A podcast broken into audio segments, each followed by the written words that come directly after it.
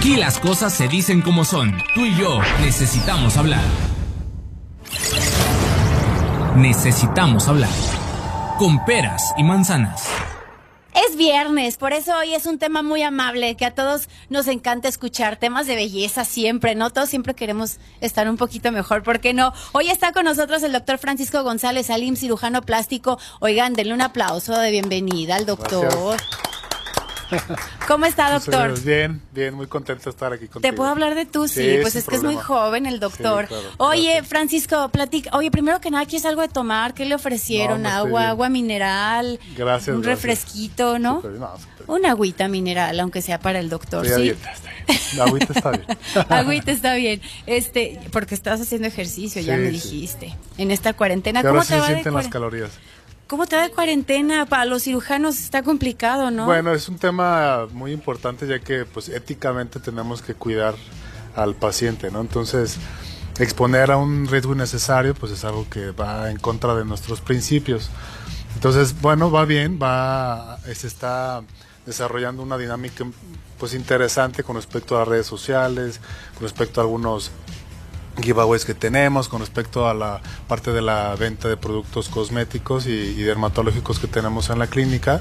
Y la parte de la consulta la hacemos de manera muy espaciada, muy responsable, un, dos días a la semana, para tener tiempo de limpiar, entran con todas las medidas de, sanitización necesarias claro. para que el paciente no se exponga a un riesgo que realmente no es necesario tomar. ¿no?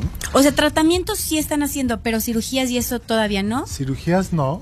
Eh, el riesgo quirúrgico todavía está como... el detalle de, este, de esta pandemia, pues bueno, es el, el, que hay una ventana grande en tiempo, un periodo en tiempo importante para saber si el paciente o la persona está contagiado o no. Entonces, a veces puedes agarrar, digamos, al paciente en una, en una, fase asintomática y lo puedes exponer al momento de bajar un poco las defensas a una infección un poco más, más fuerte, ¿no? Más de lo que entonces, por el momento, ahorita la Asociación Mexicana de Cirugía Plástica y la Asociación Americana también eh, sugieren no hacer procedimientos más que procedimientos en consulta con anestesia local.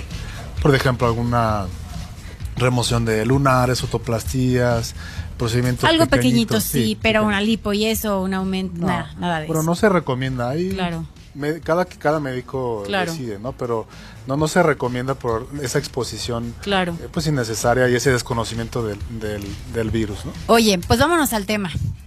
Cuéntanos, gracias. Cuéntanos primero que nada, ¿qué es el Botox? Bueno, ahí te va. Te voy a contar la historia para que vean cómo llegamos nosotros aquí.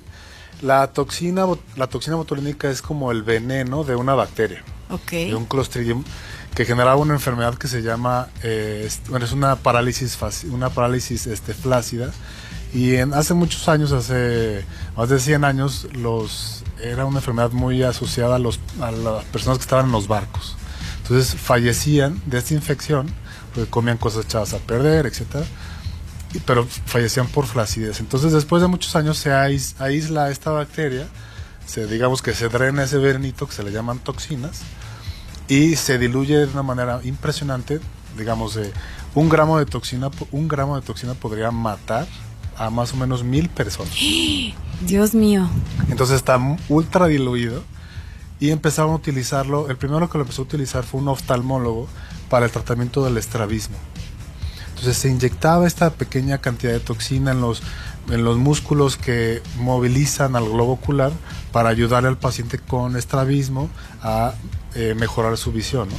Después entraron los gastros a inyectar una enfermedad que se llama hipertrofia del píloro, que es una fuerza muy importante muscular en la terminación del estómago y se relajaba el musculito y el niño podía comer sin problema. ¿no? Y después entramos nosotros, que de una manera un poquito más diluida empezamos a tratarlo en la zona de pues del tercio del tercio superior de la cara que es la que más se mueve entonces la toxina nos ayuda a paralizar parcialmente o disminuir su potencia la potencia de los músculos para eh, eh, digamos que disimular o atenuar las eh, arrugas. Las arrugas es la es, una causa de un movimiento y este movimiento es el que, digamos, que controlamos con la toxina. ¿Qué es el efecto que hace? O sea, ¿qué es lo que hacen nuestros músculos o cómo es que elimina estas arrugas? ¿Cómo Fíjate que muchas personas dicen, oye doctor, es que quiero que me pongas toxina para que se me levante la ceja. El efecto es el contrario. ¿En serio? Lo que tenemos que tomar en cuenta es que la, el levantamiento, arrugar, este, gesticular, está generado por el estímulo muscular. Ok. Y lo que hace la toxina es disminuir esta fuerza o esta contractura muscular eh, parcialmente, ¿no? O sea, nosotros podemos dirigir en dónde queremos que sí se disminuya y dónde, dónde, dónde no queremos. O sea, relaja el músculo, Relaja doctor. el músculo. Ya. Entonces, tenemos que eh, conocer bien la anatomía para no aplicar sustancia donde no necesitamos aplicar, donde no queremos que se relaje, pues con la finalidad de que el resultado estético sea el que está buscando el paciente. Yo sí puedo levantar la cejita, pero no lo pongo aquí arriba, sino se pone en el músculo orbicular, que es un poquito aquí más abajo, O sea, más abajo de la ceja, no para arriba. que el músculo frontal la levante. Ok. Pero, o sea, la función es, no me quiero arrugar.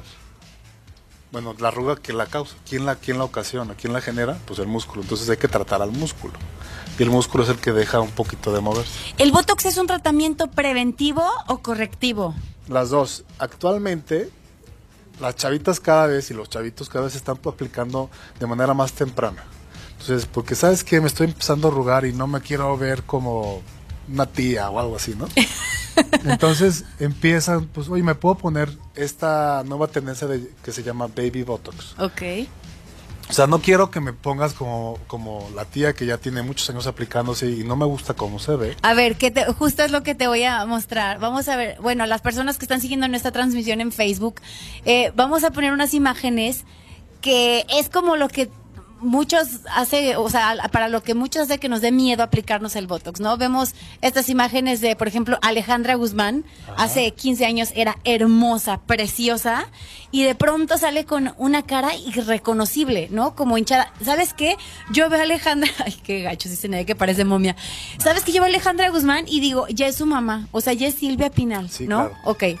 Ese, ese es un caso. Vamos a ver el que sigue para las personas que, que solo ahí- nos escuchan. Liz Vega, Liz Vega. es otro caso, también era hermosa, o sea, puedo decir que tiene una cara preciosa y de pronto ya la vemos con unos labios exuberantes, pero unos labios ya, o Sí, sea, ya como too much, una grosería.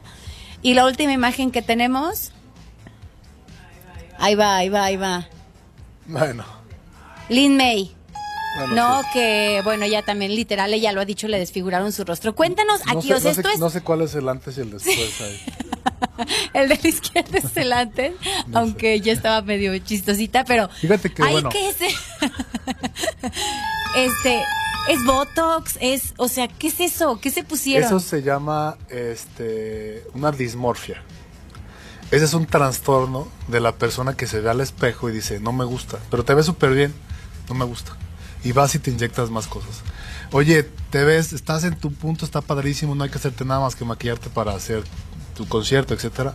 No, quiero más, quiero más. Entonces, ahí es un trastorno. pero sí es. Botox, pero en exceso. O ya esa, es, son. esa es combinación de. Ok. Lo que viste, por ejemplo, que es bien evidente en este en la Guzmán, es un mentón, ¿no? Que es un Sí. mentón, o sea, súper pronunciado, que hasta, se, hasta marca unas líneas anómalas en, en- en el, en el mentón, en el surco mentoniano. Y, y ese es demasiado volumen, o sea, es demasiado. La ceja muy levantada, muy planchadita de su frente. Entonces ya es cuando dices, los cánones de la estética, decir, oye, este tercio de la, espeso, de la, la anchura del ojo tiene que ser tal y tal, eh, las líneas verticales de la mandíbula, el pómulo, en la mujer, por ejemplo, tiene que ir así y así, ya se empiezan a descomponer. O sea, uno las puede lograr, pero ya el hay pacientes que deciden seguir, seguir, seguir.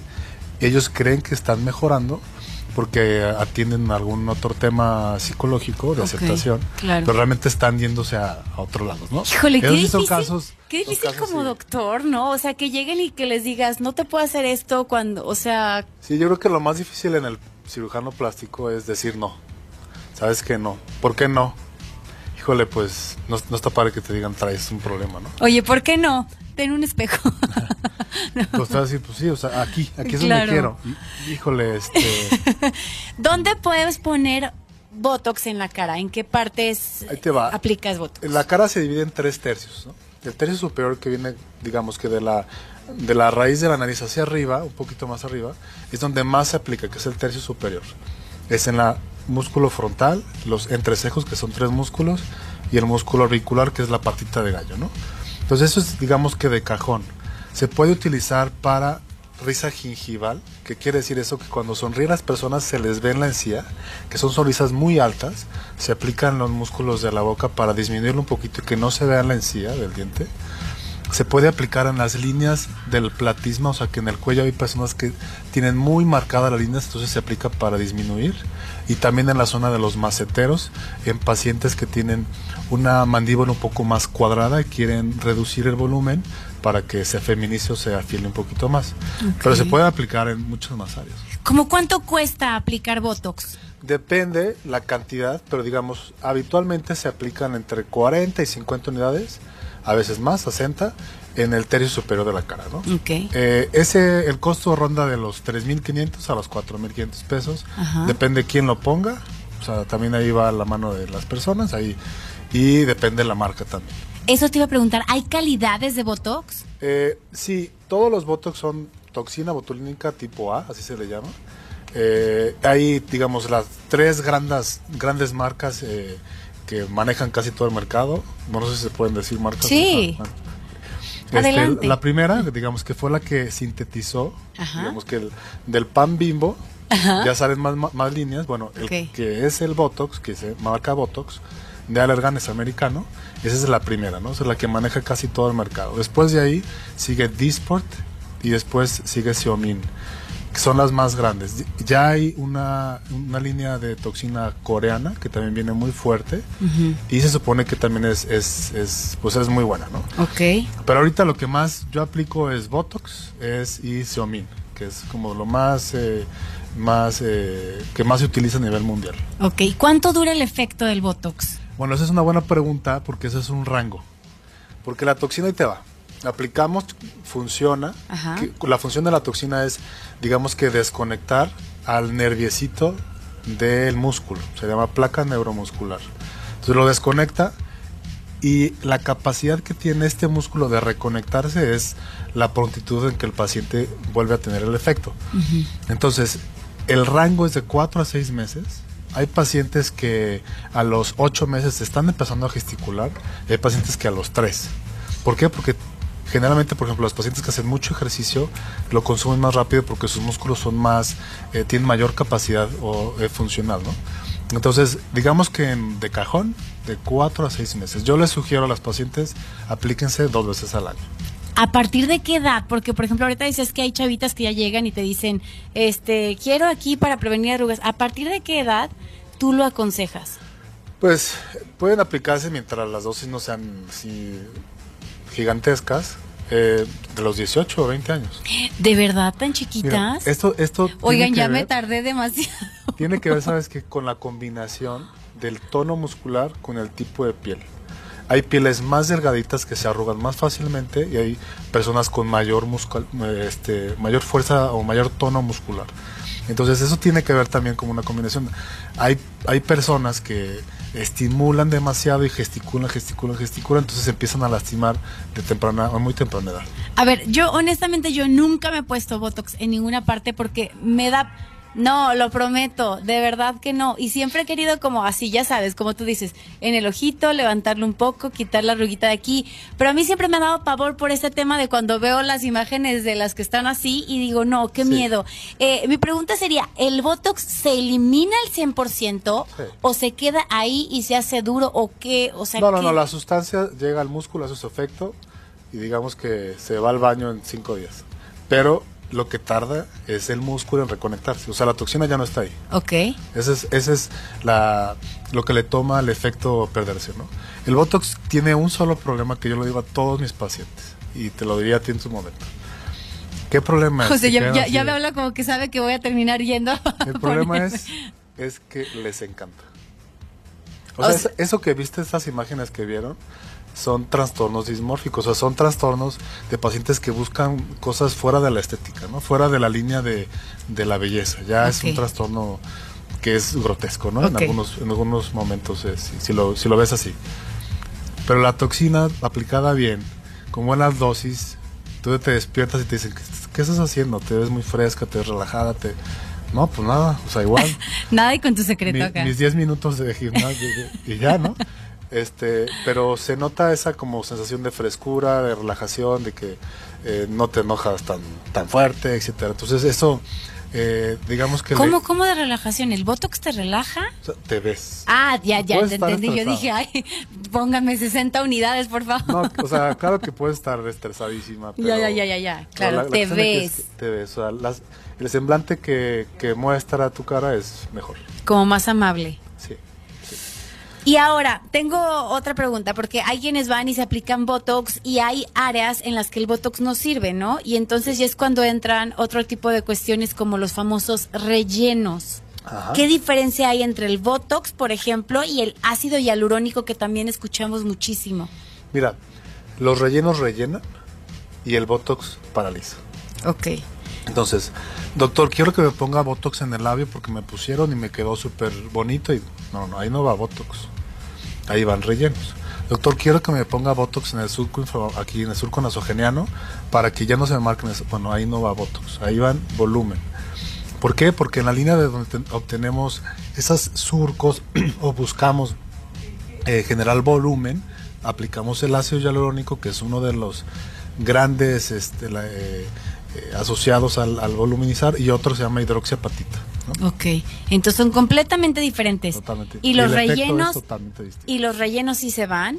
¿O eso Los sí se queda? depende de las marcas. El detalle de los rellenos es que hay muchísimas marcas de rellenos y hay dos, dos calidades, dos diferencias en las calidades. El, el ácido hialurónico sintético de humano Ajá. es un ácido mucho más caro, digamos, es un es una proteína que tenemos en las articulaciones, rodillas y todo. Entonces, ya lo sintetizaron en el laboratorio y cuesta mucho, ¿no? Ya es sintético de porcino, de puerco. Ya. Entonces, el sintético de porcino cuesta 10 pesos y el de humano cuesta 1000. Entonces, no, vi una promoción que me van a poner 3 mililitros aquí y allá y van a ser 3 mil pesos. Pues dime dónde lo compran, porque que ese tipo de ácido generalmente decae mucho en calidad, pero sigue siendo ácido hialurónico. El detalle aquí es el origen del ácido. Entonces, eh, la- los inyectables, hay inyectables certificados, inyectables patitos y parecen ser los mejores porque traen cajitas super wow. Entonces hay que cuidar mucho de dónde vienen lo que te estás inyectando.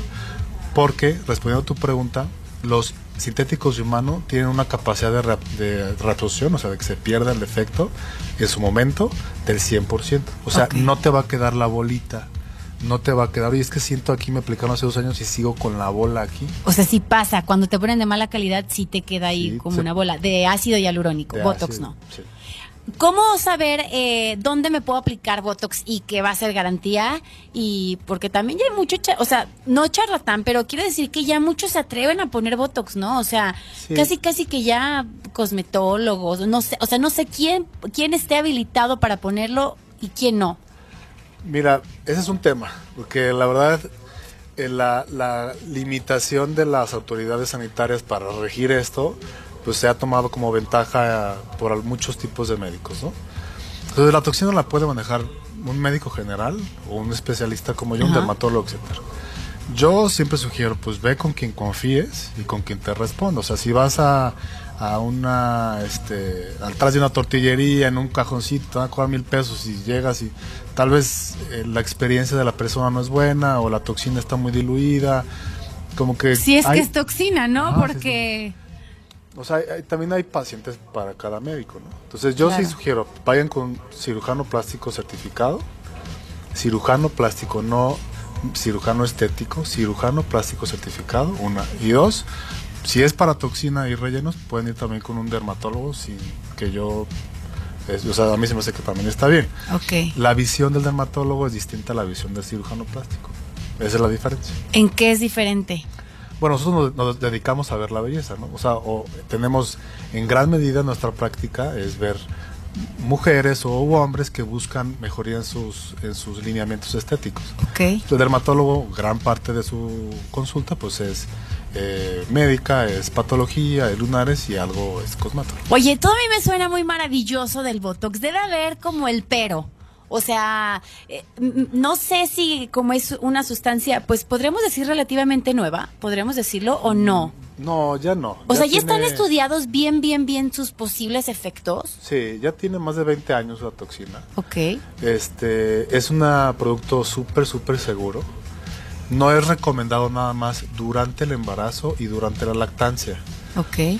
Pero este, la verdad es que es un producto que se puede seguir utilizando por muchos años.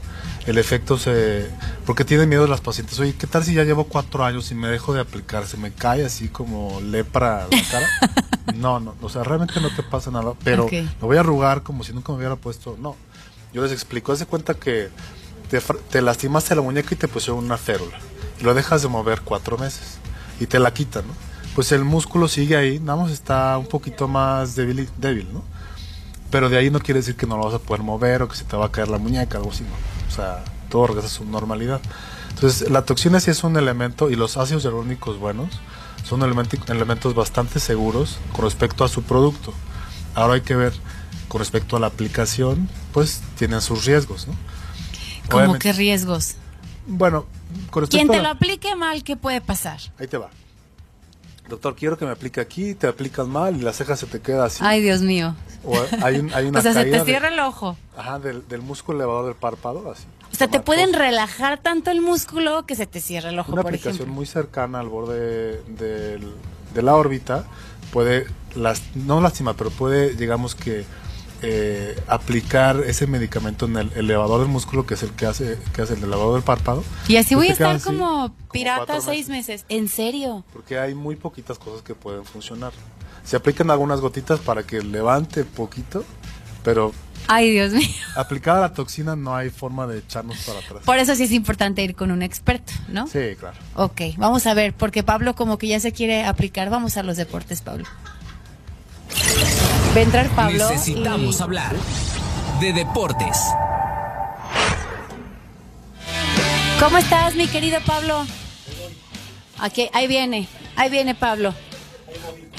¿Qué tal? ¿Cómo estás? Muy bien.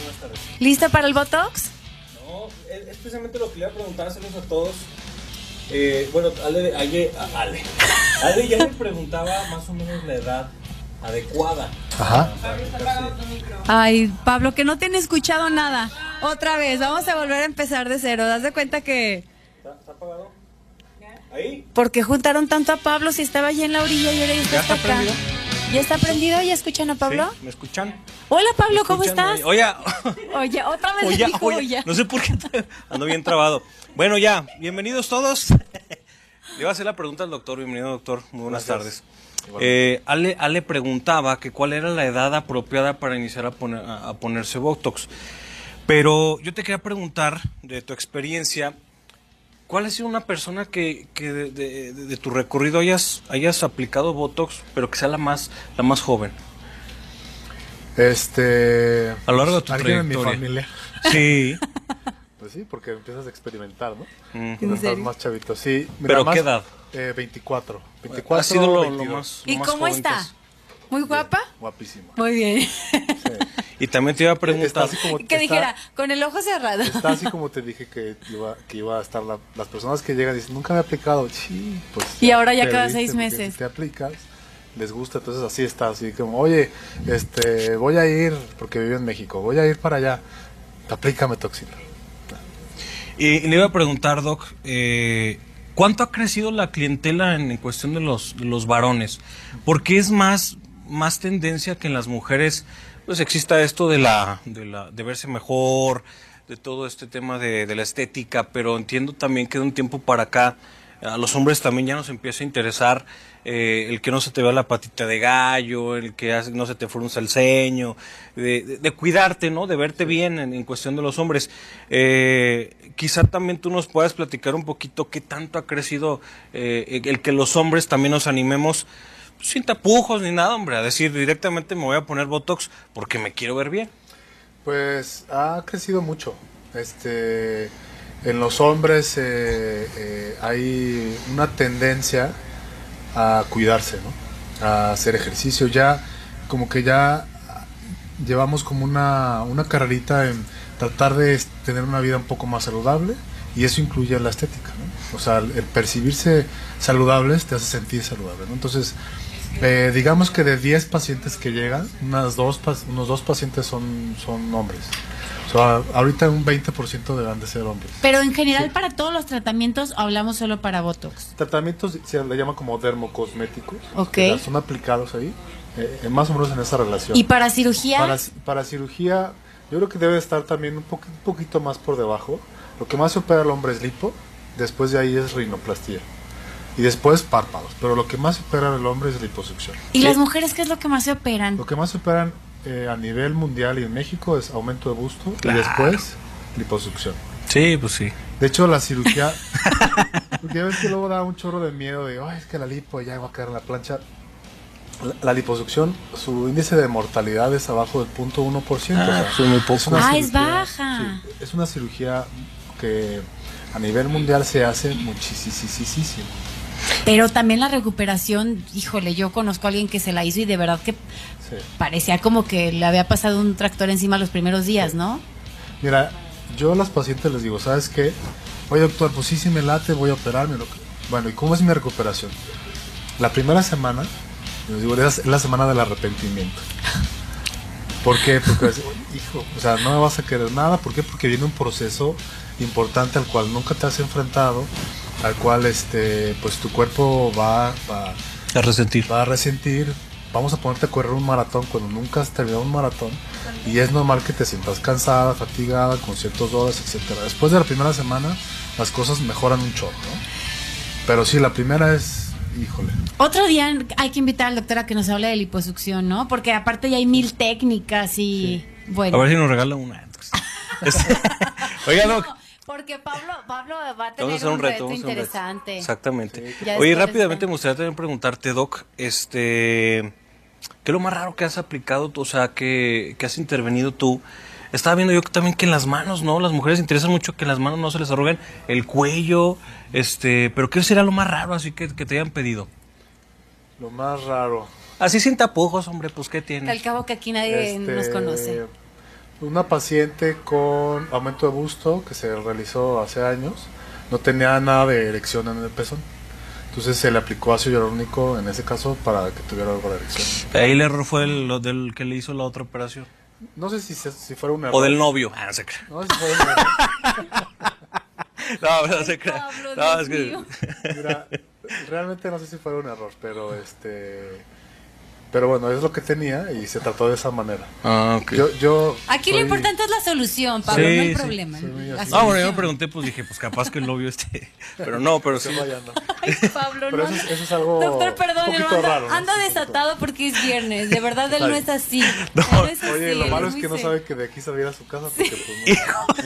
Él- él ya, ya siente que se viene de fiesta. Sí, hombre, bueno, estamos encerrados, eso también nos tiene afectados, doctor. Una disculpa de antemano. Este, Pablo, bueno. Doctor, Ay, Dios mío. díganos dónde podemos encontrarlo, por favor. Muchas gracias. Este, Para que nos aplique Baby Botox. Estoy en Clínica Simetría, que está ahí en Avenida León, 611, está ahí a la orden. Y me pueden seguir en redes sociales como doctor, como dr.francisco González Salí. Y en Instagram igual dr.francisco González Salí. Y tengo una pregunta. ¿El doctor González Salim se aplica Botox al solo o no? ah, esa es buena pregunta. ¿Hacen que- eso? Ahí te va. La combinación hombre y médico es como la más collona a los piquetes. ¿De verdad? Yo soy bien collón. Entonces sí me aplico, pero me aplica alguien más. Yo lo veo lisito, doc, se ve así. Este, sí, se. Cuídase. Sí, Ya después nos vamos a poner aquí, enfrente de consumir, hay que todos. consumir el producto. sí, hay que Frente a la cámara aquí que nos pongan Botox, a ver cómo Estaría bueno. Gracias, doctor. claro. No, con Muchísimas gracias por haber estado con nosotros. Bueno, hacemos pausa y al regresar ya, deportes. Bueno, Aquí tú tienes voz, porque tú y yo necesitamos hablar.